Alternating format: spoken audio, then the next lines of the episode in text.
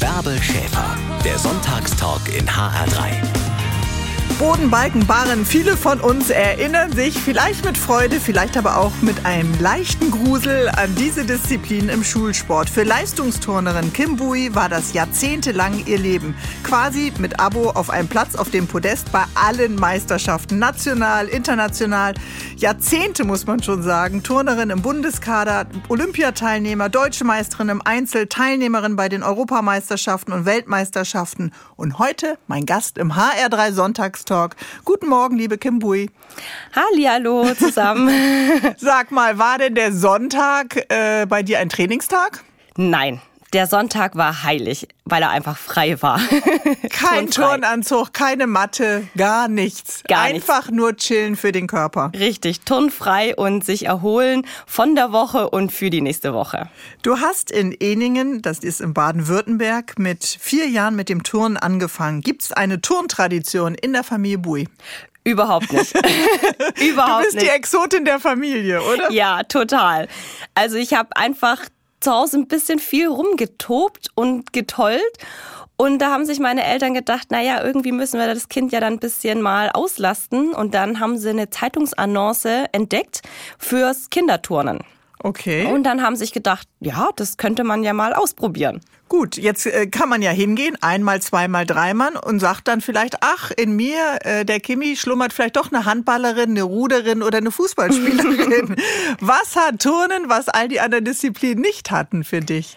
Ich habe ja die anderen Sachen ja nie richtig ausprobiert. Stimmt. Also ich habe ja, ich hab ja nur Turnen gemacht und Turnen ist für mich einfach für mich die schönste Sportart der Welt, einfach weil das so viele Dinge kombiniert. Also es ist ja ästhetisch, aber auch Eleganz, aber auch Kraft, also Dynamik.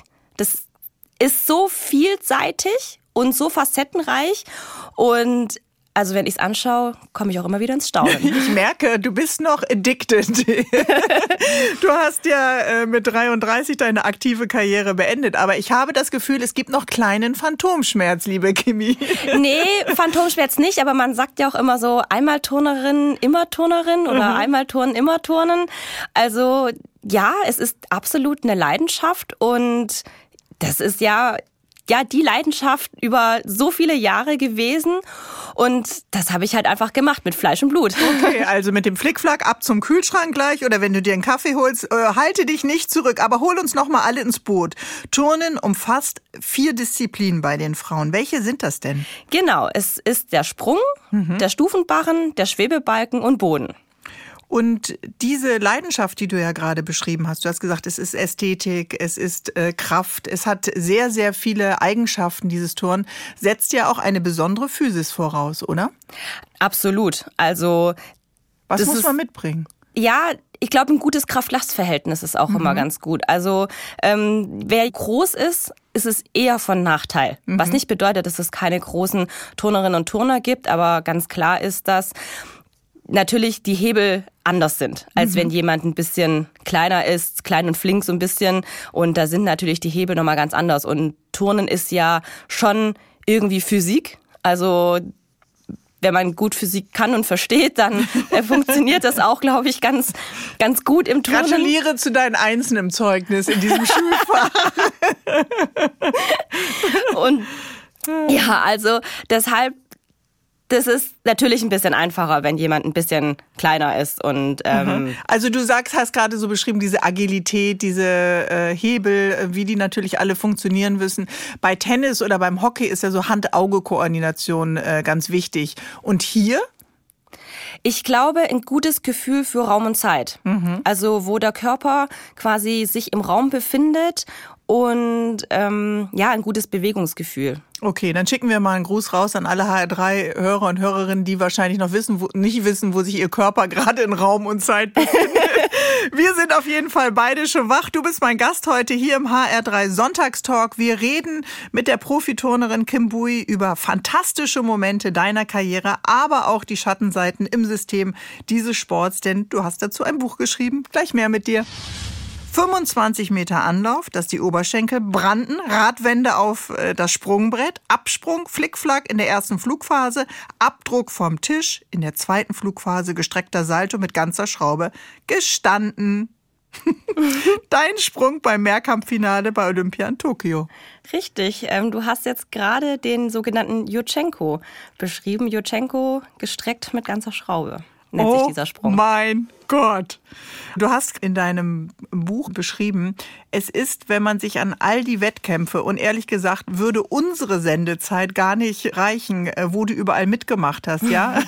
Olympische Spiele, Peking, London, Rio de Janeiro, Tokio, Weltmeisterschaften, Melbourne, Aarhus, Stuttgart, London, Tokio, Nanning, Montreal, Doha, Stuttgart, Europameisterschaften, Amsterdam, Mailand, Deutsche Meisterschaften und so weiter. Du schreibst ja, es ist so ein bisschen wie ein kleines Wimmelbild wenn man all diese Bilder von allen Wettkämpfen zusammennimmt.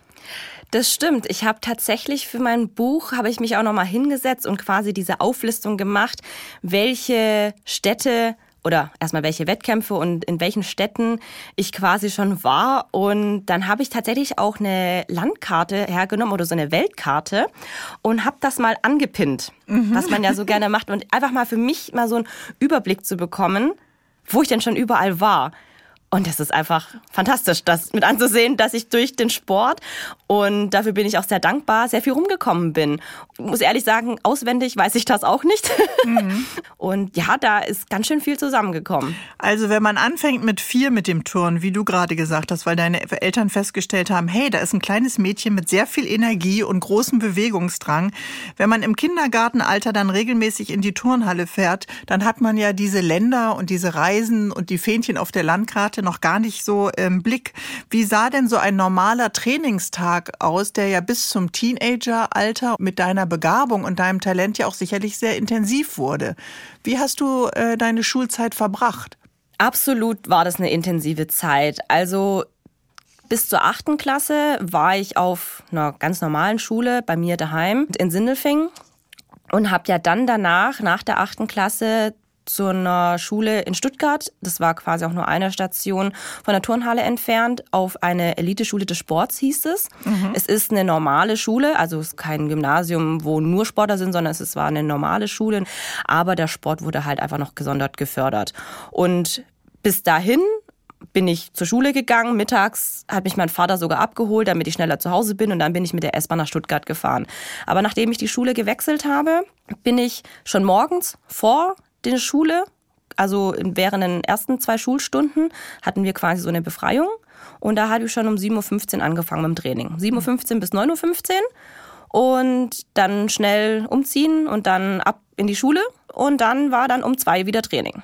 Zwei mhm. bis um fünf, halb sechs und dann schnell wieder nach Hause fahren mit der S-Bahn, da ein paar Hausaufgaben machen oder schon mal lernen und dann abends mhm. nochmal schnell was zu Abend essen und dann meistens noch Hausaufgaben machen oder halt lernen dann. Was war der Motor für deine Disziplin? Das ist ja äh, unglaublich. Also wenn ich jetzt so auf meine Teenager-Jungs gucke, es gibt ja auch sehr viel Ablenkung. Was hat dich immer wieder gehalten, das auch durchzuziehen? Ja, das frage ich mich tatsächlich auch manchmal. ich war tatsächlich einfach auch so ein bisschen in so einem, ja, ein bisschen so einem Hamsterrad auch drin. Mhm. Also das macht man einfach, weil man will ja irgendwie dann zu Olympischen Spielen. Also man hat ja dann diesen Traum, irgendwann feiert man ja die ersten Erfolge, die ersten kleinen Erfolge, deutsche Meisterschaften, Europameisterschaften und dann will man ja mehr. Mhm. Das ist die Möhre, die dann so vor der Nase baumelt, die man so schnappen will. Klar, es ist immer der nächste äh, Turniertermin, es ist der nächste Sieg, es ist die nächste Medaille. Verstehe ich dich da richtig? Ja, es gibt ja immer noch ein nächstes Event. Es gibt ein nächstes cooles Event.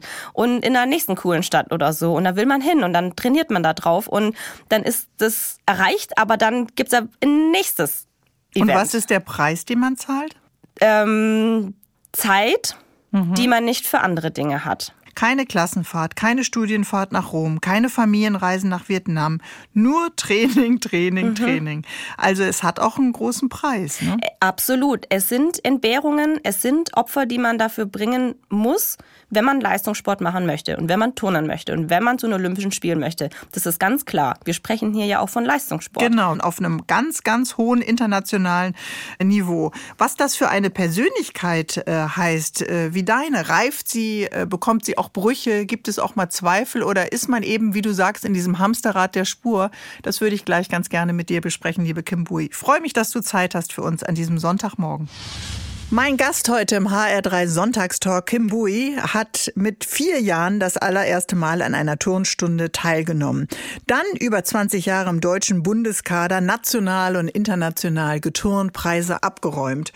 Und dann rückt es irgendwann etwas näher, schleicht sich äh, in den Kopf das Karriereende. Und das war für dich, liebe Kim, letztes Jahr, richtig? Richtig, im August. Oh mein Gott, Tschüss sagen zu etwas, was man so liebt, für das man so viel Zeit, Schmerzen muss man ja auch sagen, Leidenschaft investiert haben. Wie geht das, der Abschied? Ich habe mich sehr, sehr lange darauf vorbereitet. Mhm. Also es ist keine Entscheidung, die ich von heute auf morgen irgendwie getroffen habe oder morgens am Frühstück Tisch beschlossen habe, ich höre jetzt auf mit dem Touren. Dieser Gedanke hat mich sehr lange schon beschäftigt.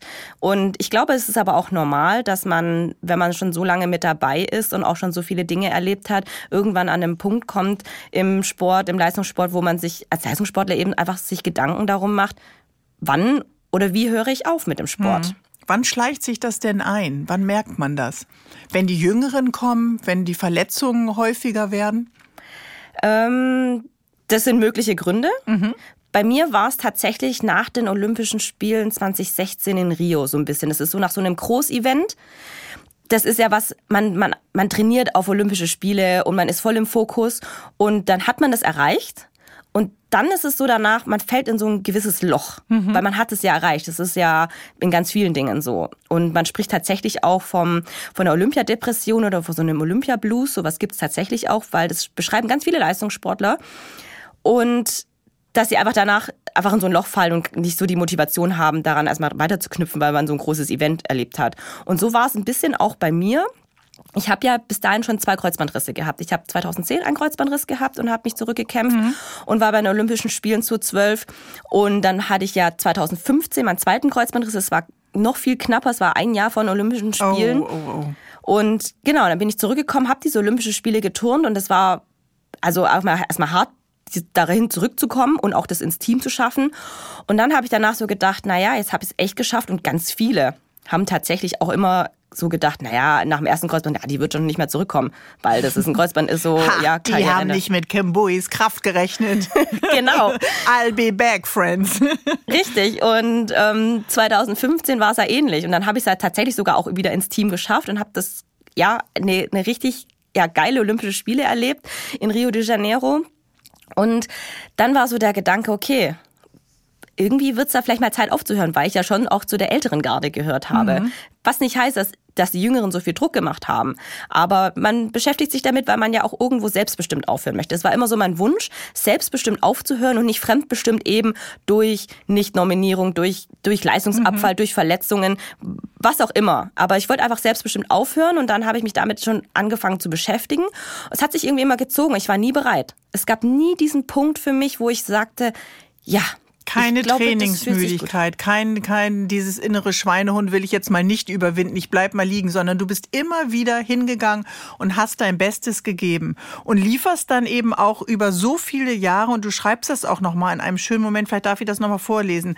Ein Gerne. fehlerfreier Wettkampf, tatsächlich, hatte keinen Makel gefunden, die Kampfrichter auch nicht. Alle Elemente wurden in ihrem Wert anerkannt. Kim gefiel die Kimi, die Kimi hat es der strengen, auf Perfektion gebürsteten Kim gezeigt, da verblassten sämtliche in der Vergangenheit erturnten Medaillen. Dieses unglaubliche Glücksgefühl, wenn alles gelungen ist, auf dem Gipfel der Welt, das sind die Augenblicke, für die du jahrelang trainiert hast. Es waren meine Olympischen Spiele, auch wenn ich die Heimreise ohne Medaille antrat. Ich war 32 Jahre alt und 17. Beste der Welt. Also alles das sind so Highlights und dann kommt von hinten doch noch mal so die Frage, wann ist der perfekte Zeitpunkt? Mhm. Gibt es den eigentlich? Ich glaube nicht. Also für mich gab es den jetzt. Ich habe mich dafür entschieden. Und wenn ich jetzt so zurückblicke, man weiß es ja im Vorfeld nie, wenn man so eine Entscheidung trifft. Aber wenn ich jetzt so zurückblicke, war es für mich der perfekte Zeitpunkt aufzuhören. Das ist doch gut, wenn man das sagen kann, oder? ja, ja ich stelle mir das vor, dass das, wenn du alles immer lange eben auch in diesem Kampf bist mit deinem Perfektionismus, das bist du ja bei jedem Turnier, bei jedem Wettkampf, zu sagen, doch, ich bin mit mir im Reinen, es ist richtig gewesen.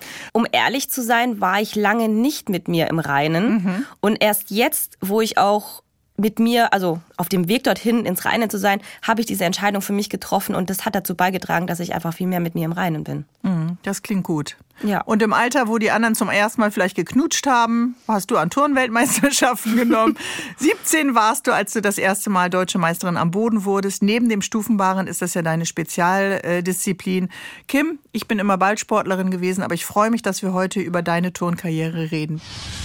Kim Bui aus Tübingen hat eine beachtliche, eine nationale, eine internationale Turnkarriere hingelegt. Sie sagt, sie ist mit sich im Rein. Und trotzdem muss ich dich noch mal fragen, liebe Kim, worauf verzichtet man, wenn man den Weg des Leistungssports geht? Wir als Zuschauer an den Bildschirmen, in den Stadien, in den Hallen, bei Wettkämpfen genießen eure Eleganz, euren Mut auf dem Stufenbaren, auf dem Balken, diese verrückten Drehungen zu wagen. Aber was äh, heißt das für für eine Persönlichkeitsentwicklung eines jungen Menschen, wenn man in den Leistungssport geht? Also ich glaube, wir sind ja im Turnsport. Das ist nochmal, glaube ich, ein Unterschied zu anderen Sportarten, weil Warum? Turner und Turnerinnen schon sehr früh anfangen und der Leistungshöhepunkt deutlich früher ist als beispielsweise in der Leichtathletik, wo man mit Anfang Mitte 30 seinen mhm. Höhepunkt erlebt. Wann da, ist der bei Turnerinnen?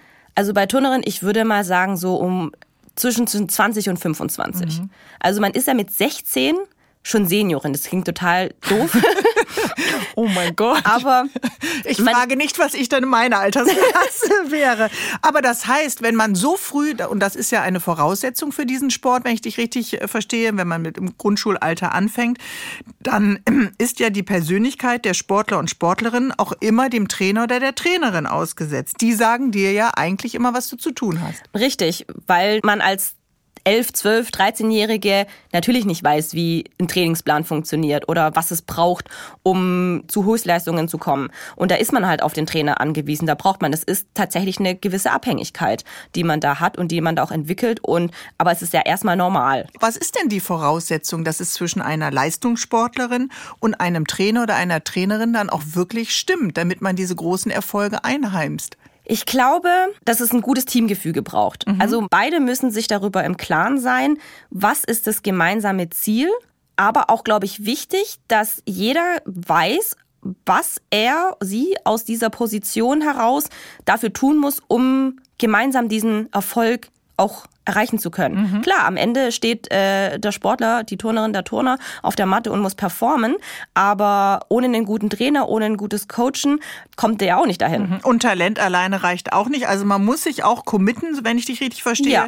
für diesen Ehrgeiz, für die Disziplin, um den Erfolg dann auch einzuheimsen. Aber du schreibst in deinem Buch eben auch Tränen zählen nicht. Äh, äh, das fand ich schon sehr hart. Also das heißt, man muss auch einen gewissen Schmerz, physischen und psychischen dann auch erleiden, wenn man so weit geht? Wir reden vom Leistungssport. Ja, ich glaube schon. Also es gehört bis zu einem gewissen Grad dazu, mhm. dass man über seine Grenzen hinausgeht und es geht nun mal nicht, indem man ja, sich aufs Sofa setzt und die Beine überschlägt und dann nichts mehr tut. Mhm. Also man muss über seine Grenzen gehen und bis an seine Grenzen, aber auch manchmal auch drüber hinaus, um etwas zu erreichen. Was ist das, was dich eben immer wieder von der Couch jagt? Es ist schon so auch immer ein bisschen dieses Thema, dann bin ich ja wer. Mhm. Also wenn man da rausgeht und performt und eine Übung macht und einen tollen Wettkampf absolviert, dann kriegt man den Beifall von außen. Und ich glaube, wenn ich da so ein bisschen zurückdenke, habe ich das auch einfach immer gebraucht, diese Bestätigung von außen, diesen Beifall von außen, den ich mir manchmal vielleicht selbst nicht genügend mhm. zugestanden habe. Ist das denn jetzt typisch Kim Bui, dass man so streng mit sich selber ist? Oder glaubst du, dass das viele Leistungssportlerinnen in sich tragen? Also diese strenge, auf Perfektion gebürstete Kim war ja dann eben oft auch nicht mit sich zufrieden. Mhm. Ich glaube, jeder Sportler muss in gewisser Weise irgendwo ein bisschen ähm, perfektionistisch sein, sonst würde es nicht so weit bringen. Mhm. Also Disziplin und äh, Fleiß und aber auch Perfektion, jeden Tag da rauszugehen und an Feinheiten, an Nuancen zu arbeiten. Ich meine, wenn wir jetzt bei Sprinter mal schauen, die arbeiten ja auch an, an Hundertsteln. Mhm. Also da muss auch alles passen und das ist halt bei uns im Turnen, sind es halt die Zehnteln. Und trotzdem schreibst du, Perfektion ist ja eigentlich eine Seifenblase. Ja, es du, ist du, du äh, läufst ja was hinterher, was man eigentlich nie Das schaffen stimmt. kann. Das ist ja, eine Perfektion kann man nie erreichen. Wir sind ja nun mal auch keine Roboter im Turnen. Wie ist es dir dann gegangen, wenn eben der Applaus nicht so aufbrandete, weil man zum Schluss nicht eine Drehung perfekt gesprungen ist oder wie du vorhin gesagt hast, der Körper sich nicht perfektionistisch in Zeit und Raum bewegt hat? Ja, ich bin ja auch sehr kritisch. Ich meine, das hattest du ja schon erwähnt gehabt und das da war ich immer sehr kritisch mit mir. Ich habe auch manchmal meine Übungen gar nicht selbst anschauen können, vor allem wenn ich dann verturnt habe, weil ich den Fehler nicht sehen wollte. Eigentlich müsste man ja genau, Genau dann, dann hinschauen genau. Mhm. Und dann das zu analysieren, aber ich konnte das oftmals nicht, weil ich ja so streng mit mir selbst war. Ich wollte die Fehler nicht sehen, die ich gemacht habe. Interessant. Wer kam dann an dich ran in so einer zweifelnden Phase? Wen hast du zugelassen?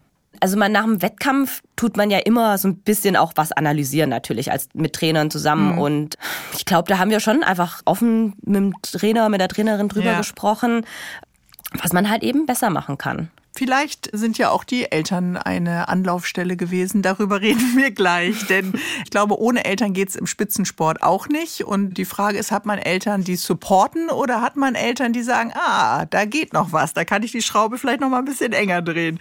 Wir reden gleich mit Kim Bui an diesem Sonntagmorgen. Schön, dass du mein Gast bist im H3 Sonntagstalk. Finde ich auch sehr schön. Bis gleich. Hier ist der HR3 Sonntagstalk und mein Gast heute ist die Leistungsturnerin, ehemalige muss ich jetzt sagen, liebe Kimbui. Die Liste deiner Erfolge äh, umfasst mehr als äh, nur eine DIN A4-Seite. Über 20 Jahre im deutschen Bundeskader hast du geturnt, bis du im letzten Jahr, im letzten Herbst gesagt hast, okay, jetzt langt's.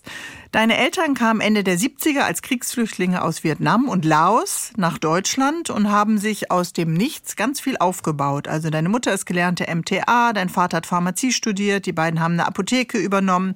Hat die Fluchtgeschichte deiner Familie, deiner Eltern, äh, was würdest du sagen, hast du daraus für dein Leben mitgenommen? Also wenn ich mir meine Eltern anschaue, was sie sich aufgebaut haben, also sie haben sich ja eine ganze Existenz aufgebaut. Sie sind ja mit nichts hergekommen. Sind Flüchtlinge, haben nur die Klamotten, die sie am Leibe getragen haben. So sind sie angekommen in Flüchtlingslagern in Deutschland. Und wenn ich mir jetzt anschaue, was sie sich aufgebaut haben, Hochachtung. Also wirklich Respekt, Hochachtung und sehr viel Demut, dass sie das alles gemacht haben. Und was mir mein Vater mitgegeben hat, oder was mich auch ganz stark einfach prägt, dass sie mir gesagt haben, ja, sie wollen, dass ich es auf jeden Fall besser habe als sie. Und also das, das prägt mich schon sehr.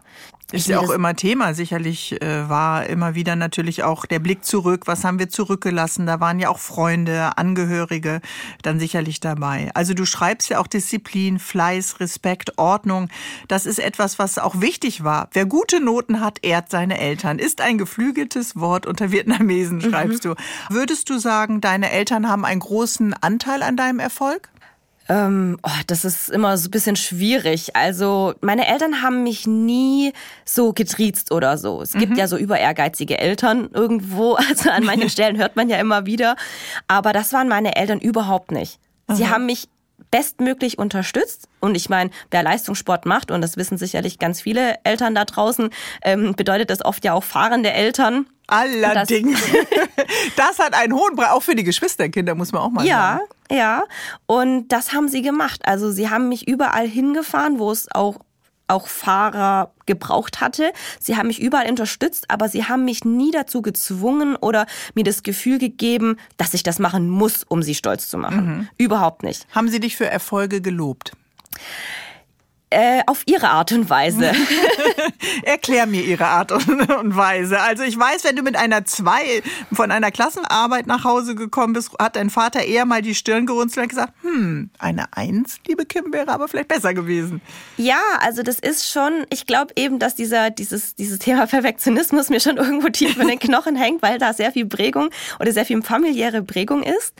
Und ja, ich meine, ihm war es einfach immer wichtig, dass ich gute Noten nach Hause bringe. Das war für ihn einfach wichtig, weil ich dann daraus natürlich irgendwo einen guten Abschluss habe und dann auch studieren kann. Das ist das, was er mir immer ermöglichen wollte.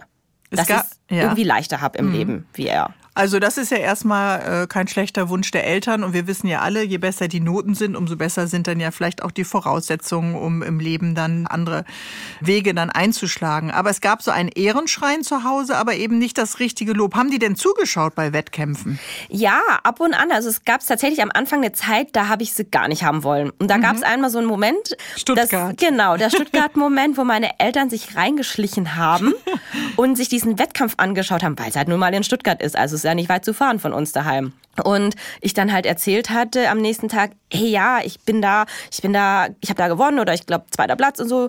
Und sie sagt, ja, ja, haben wir alles gesehen. Und ich so, hey, What? Wie? Ihr habt's gesehen, wie? Dann habe ich gesagt, äh, ja, mm, ja, wir waren in der Halle. Ich so, wie? Wir waren in der Halle. Warum haben die denn vorher nichts gesagt beim Frühstück vor dem Wettkampf? Ja, und es war für mich halt immer so, ich wollte sie nie dabei haben, weil ich dann schon irgendwie dachte so, ja, ich bin so ein bisschen zu aufgeregt und vielleicht auch so, ja, die Angst äh, vor den Augen meiner Eltern zu verkacken. Also mhm.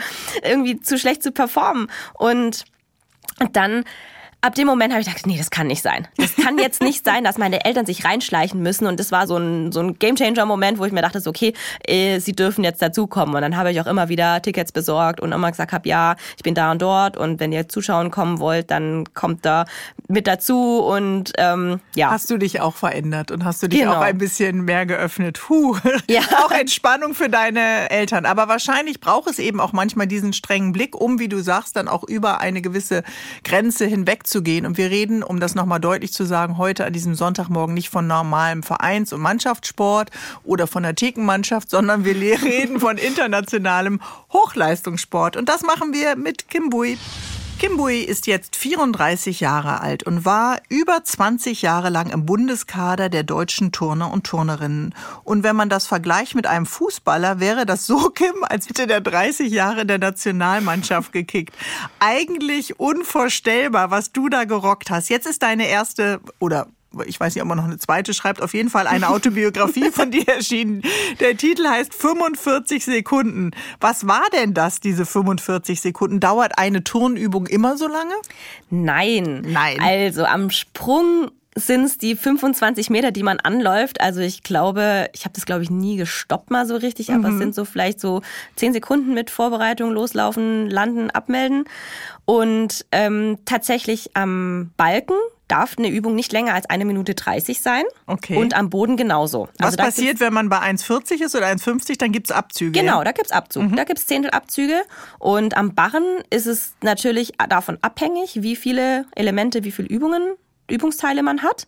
Die 45 Sekunden bei mir, die beschreibe ich von dem Moment an, wo ich quasi mich anmelde es war meine letzte Übung. Also es sind 45 Sekunden, die meine letzte Übung. Nach so vielen Karriere. Jahren in der Karriere, oh mein Gott, ich kriege Gänsehaut. Die letzte Barrenübung für deine Wettkampfkarriere, verstehe genau, ich richtig? Genau, okay. die aller, allerletzte Übung, oh. die ich in, bei den European Championships in München letztes Jahr performt habe. Es ist nicht exakt wie im Reglement. Also im Reglement bedeutet, wenn man den Boden verlässt und wieder auf dem Boden ankommt. Die Zeit, die gemessen wird. Aber bei mir war das so, für mich war das, weil es so dieses ganze Drumherum mit dazugehört hatte. Beginnt für mich der Moment, an dem ich mich anmelde, mich hinstelle und dann loslaufe. Das ist so dieser Tunnel, der dann so mhm. kommt. Bis zu dem Moment, wo ich dann wieder auf dem Boden lande, tatsächlich, und ich wieder so in dieser Gegenwart gefühlt ankomme. Das sind 45 Sekunden tatsächlich. Was schaffst du heute in 45 Sekunden? ähm, Gute Frage. Misst du jetzt nicht mehr alles in 45 Sekunden äh, Takten? Also das ist schon aufregend zu wissen, man hat äh, sein Leben lang von wirklich Kindesbeinen, kleinen, kleinen Füßen an alles gegeben und dann ist es tatsächlich das letzte Mal, darüber haben wir ja schon gesprochen, einen großen Anteil daran, an deinen großen Erfolgen hat Tamara, deine russische Trainerin, die eigentlich ja ihr Leben fürs Turnen gegeben hat, hat alles darauf ausgerichtet, schreibst ihr Privatleben, Trotzdem ist der Untertitel deines Buches ja Meine Leidenschaft fürs Turnen und warum es nicht alles im Leben ist. Was hat Tamara damit zu tun? Das hast du ja gerade selber schon gesagt, dass sie da so alles so wirklich so Herzblut technisch einfach dabei war im Turnen. Das war ihr Leben. Mhm. Sie hat's gelebt. Es wusste man, wenn man in die Halle kommt und Tamara sieht, die lebt da fürs Turnen. Die lässt sich dann auch nicht ablenken, die ist fokussiert und ihr habt ja auch euer Leben für diesen Sport gegeben. Also das war die Symbiose, von der wir gesprochen mhm, haben. Dann mhm. wird sie pensioniert und äh, pflegt voller Liebe ihren Mann, der einen Schlaganfall hatte. Mhm. Und ihr habt euch ein paar Jahre, glaube ich, oder Monate später wiedergesehen. Ja, genau. Und sie kam und hat mich angeschaut und gesagt, oh, ja, was machst du? Ich so, ja, ich mach mal da mein Studium und bin mir irgendwie noch nicht so im Klaren, was ich weitermachen möchte. Auch mit dem Turnen. Irgendwann ist ja auch Zeit, dann aufzuhören. Und dann sagte sie mir einfach, wir standen da und sie, die ja wirklich so fürs Turnen gelebt hat, sagte zu mir, ja, Kimi, ich kann dir jetzt sagen, ich, ich habe alles fürs Turnen gegeben und jetzt bin ich raus und kann aber auch sagen, ja, es ist nicht alles im Leben. Und was hat das mit dir gemacht? Ich war so perplex, dass sie mir das sagt, diejenige, die ja wirklich alles fürs Turnen gegeben hat, die alles so miterlebt hat und mich auch miterlebt mhm. hat, das sowas zu mir sagt, ich glaube, dass da muss was wirklich Wahres dran sein. Mhm. Und da hast du schon parallel studiert. Also du ja. hast dir ja schon ein zweites Standbein äh, mit Biologie, glaube ich, ne? Ja. Äh, auch aufgebaut. Wenn man sich die Körper anschaut von Leistungssportlerinnen äh, und Sportlern nach äh, Karriereende, also Dirk Nowitzki, weiß man, der hat nicht nur Knie, der hat, glaube ich, auch Schulter und alles andere. Boris Becker geht auch ganz schlimm mit kaputten Füßen und Sprunggelenken und Knien. Bleiben bei dir irgendwelche Folgen? Folgen von deinen Rissen, Kreuzbandrissen? Also von den Kreuzbandrissen überhaupt nicht. Mhm. Aber Rückenschmerzen? auch nicht, aber ich hatte tatsächlich irgendwann Hüftschmerzen. Aha. So ein bisschen Becken-Hüftschmerzen. Wir haben lange nach dem Problem gesucht oder nach der Ursache. Und ich habe das immer, ich habe das so witzig betitelt, dass es so ein bisschen der körperliche Zerfall hat eingesetzt. Nicht bei dir, Kim, noch nicht. Aber tatsächlich haben wir dann rausgefunden, dass mein Körper war ja durch das Training voll bepackt mit Muskeln. Mhm. Und die habe ich natürlich dann jetzt nicht mehr so. Ja. Und ähm, auch du wirst wieder ein normaler Mensch wie wir. Willkommen in unserem Körper. Aber meine tiefen Bauchmuskeln, meine mhm. unteren tiefen Bauchmuskeln sind glaube ich, nicht so gut ausgeprägt gewesen, beziehungsweise ich konnte sie tatsächlich nicht so gut ansteuern. Und davor haben die großen Bauchmuskeln das alles kompensiert. Aha. Und dann musst du dir das ein bisschen vorstellen, dass nachdem die ganze Spannung vom Körper dann quasi weg ist, die Großen, hat sich jetzt halt so eine, ich sag jetzt mal in Anführungsstrichen Fehlstellung, habe ich dann halt gemerkt, weil ich dann Hüftschmerzen bekomme, weil ich dann so ein bisschen so, so eine Art Hohlkreuz, kann man sich das vorstellen. Und jetzt habe ich einfach wieder angefangen, wirklich meine kleinsten unteren Bauchmuskeln anzusteuern. Das habe ich gelernt, das musste ich lernen. Damit diese Fehlstellung korrigiert Genau, damit sie korrigiert okay. und dann sind die Hüftschmerzen weggegangen. Ich begebe mich jetzt mal erstens zur Kaffeemaschine und zweitens suche ich mal meine tieferen unteren Bauchmuskeln und dann reden wir weiter. In diesem Fall dann okay. mit der Athletensprecherin äh, Kim Bui, denn du hast ja vor dem Sportausschuss des Bundestages Anfang Mai äh, sehr klare Worte gesprochen. Wozu? Das klären wir gleich. Die Chemnitzer Turnaffäre von 2020 kann man wohl sagen, war nur eine Spitze des Eisbergs. Es ging um verbale Übergriffe, es ging um psychische Gewalt und unabgesprochene Medikamentengabe durch die Trainerin. Der Skandal ist einige Zeit her, aber ähm, was ist denn noch mal genau passiert, liebe Kim? Also in Chemnitz gab es den Fall, Pauline Schäfer-Betz ist diejenige, die da vorangelaufen ist und hatte halt im Spiegel veröffentlicht, dass sie psychische Gewalt erfahren hat und dass ihre Schwester ja Medikamente mhm. bekommen Also ein hatte. großer Rums im deutschen Turnsport. 2020 hat es mit diesem Interview angefangen. Turnerinnen mhm. haben nach langem Schweigen Missstände am Olympiastützpunkt Sachsen in Chemnitz publik gemacht. Es ging immer wieder um eine Trainerin, es ging um Machtmissbrauch und wie du sagst, um verbotene Medikamente. Mhm. Ist das ein Einzelfall? Zumindest ein Fall, der öffentlich geworden ist. Hm. Wir haben ja, so wie du auch gesagt hast, ein Rums. Es war ja Sommer 2020 mit der Netflix-Doku Athlete A, die in Amerika ausgestrahlt worden mhm. ist, wo ein sexueller Missbrauch thematisiert worden ist. Und ja, dann hat es quasi schon eine große, große Welle im Turnsport gemacht. Und dann sind, sage ich jetzt mal, Turnerinnen mit aufgesprungen mhm. und haben sich dazu geäußert. Es ist ja nicht leicht, das Schweigen zu brechen. Aber warum schweigt man so lange? Also man spricht nicht darüber, weil alle anderen machen es ja auch und fragt hinterfragt man sich ja erstmal selbst. Naja, mhm. also wenn alle anderen das mitmachen und alle anderen das so sehen und auch gar keine Probleme äußern, mhm. dann muss ich ja da durch. Also Aber alle anderen hören ja auch, äh, was Trainer und Trainerinnen sagen, wenn despektierlich gesprochen wird, wenn das Machtverhältnis ausgenutzt wird. Und auf einem Stützpunkt ist man ja nicht alleine. Also man teilt sich ja auch ein Zimmer, man ist zusammen. Und trotzdem findet die Kommunikation nicht statt. Woran liegt das? Man ist ja auch irgendwo Konkurrenz. Mhm. Also ähm, Konkurrentinnen, dann hält man dann doch vielleicht einfach lieber die Klappe und sagt, okay, jetzt, da muss ich mich ja durchbeißen. Also mhm. wenn die das macht, dann, dann muss ich ja auch da durch. Man mischt sich vielleicht auch nicht ein. Man will auch den Platz im Kader haben. Mhm. Es geht ja immer wieder um dieses Verhältnis Athlet, Athletin, Trainer, Trainerin. Und warum bemerkt niemand etwas? Also selbst wenn du sagst, die Kolleginnen sind dann Konkurrenten, ähm, gibt es nicht die Chance, sich bei den Eltern zu öffnen oder bei anderen Trainern nochmal? Mm, ja und nein. Also bei den Eltern, wir haben ja dann auch viel oft oder oft mitbekommen, dass die, die sich halt zum Beispiel auf dem Internat befinden, wollten ja dann auch ihren Eltern nichts erzählen, weil sie wollten ja dann doch irgendwo den Sport machen. Mhm. Und dann würden halt, wenn man das den Eltern erzählt, dann sagen sie, ja, okay, dann holen wir dich dann halt wieder runter mhm. vom Internat. Also das, das ist auch noch das Perfide. Man macht ja mhm. etwas, was man liebt, unter Umständen, die eben nicht so sind, wie sie eben sein sollten. Nämlich respektvoll und äh, wertschätzend. Ja, absolut. Das ist wirklich perfide und das ist, glaube ich, auch ein, ein, sehr komplexes Thema tatsächlich. Also das ist nicht ganz so einfach darzustellen, mhm. aber ja, man, man liebt ja den Sport oder man will den Sport machen und wenn man das ja den Eltern erzählt, womöglich sagen sie, ja, dann hör doch auf.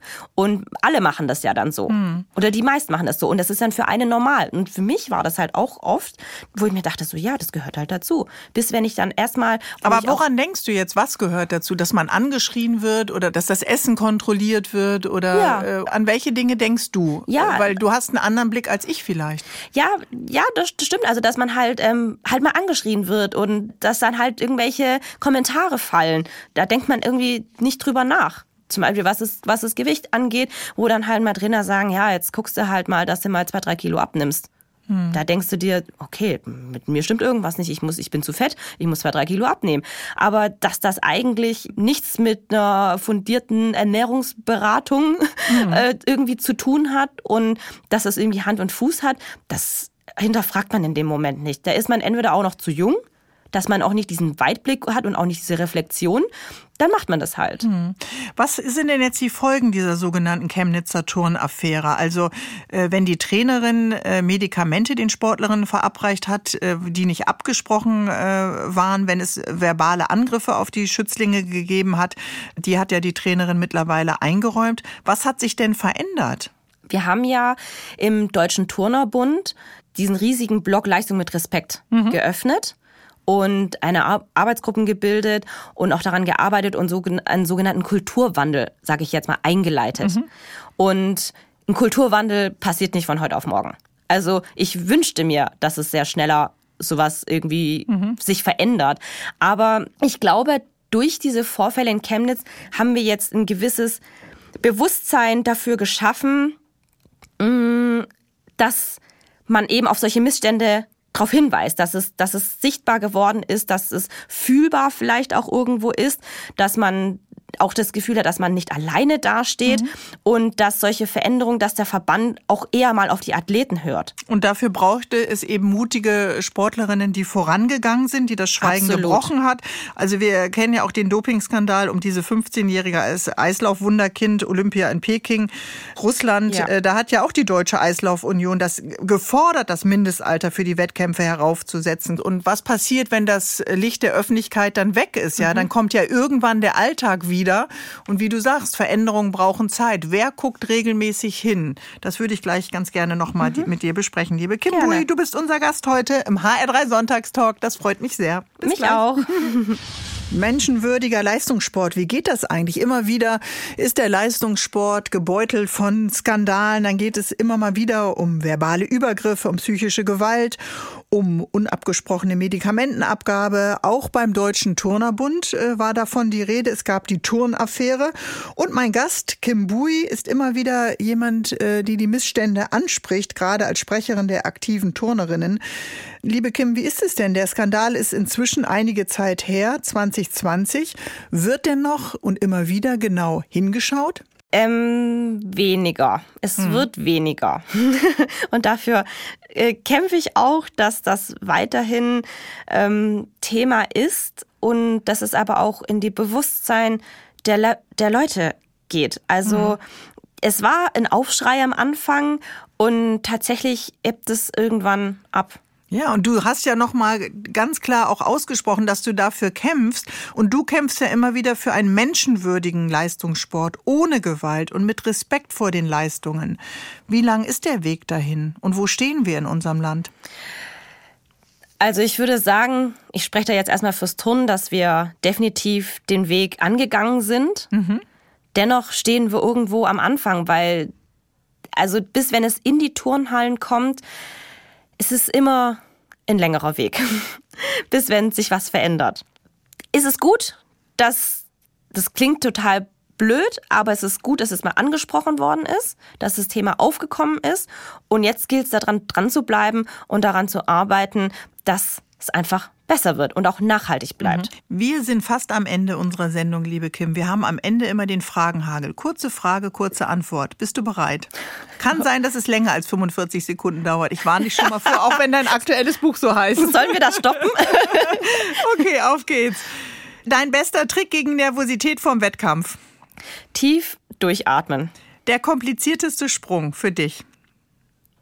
Ähm, Doppelsalto gestreckt am Boden. Wie ist das Gefühl, wenn man ganz oben auf dem Treppchen steht? Freude. Es ist einfach, es ist einfach geil. es ist einfach toll. Äh, den hessischen Ex-Turner-Kollegen Fabian Hambüchen sehen wir bei Ninja Warrior. Wir sehen ihn beim Turmspringen. Werden wir dich in solchen Formaten auch erleben? Wenn die Anfragen kommen, warum nicht? Was ist das Schönste an der Zeit nach der Turnkarriere? Mm, dass ich einfach mal andere Dinge ausprobieren kann, ohne immer im Hinterkopf oder ja, im Hinterkopf zu haben, dass es ja irgendwie mein Turnen beeinträchtigen könnte. Einfach, ja, einfach mal ausprobieren und viele der neue Dinge vor allem auch erleben und tun. Unitard oder Leotard, was ist das? Also in also Leotard ist quasi der englische Begriff für Turnanzug mhm. und äh, Unitard eben auch der Begriff für einen Ganzkörperanzug. Okay. Deshalb, also Unitard ist es quasi mit langen Beinen, wofür mhm. wir ja ähm, uns eingesetzt haben. Also nicht mehr die klassischen Turnanzüge mit dem hohen Beinausschnitt, sondern einfach ein Ganzkörperanzug, okay. der bis runter zu den Fußknöcheln. Was ist heute in deinem Kühlschrank, liebe Kim, was du lange nicht essen durftest?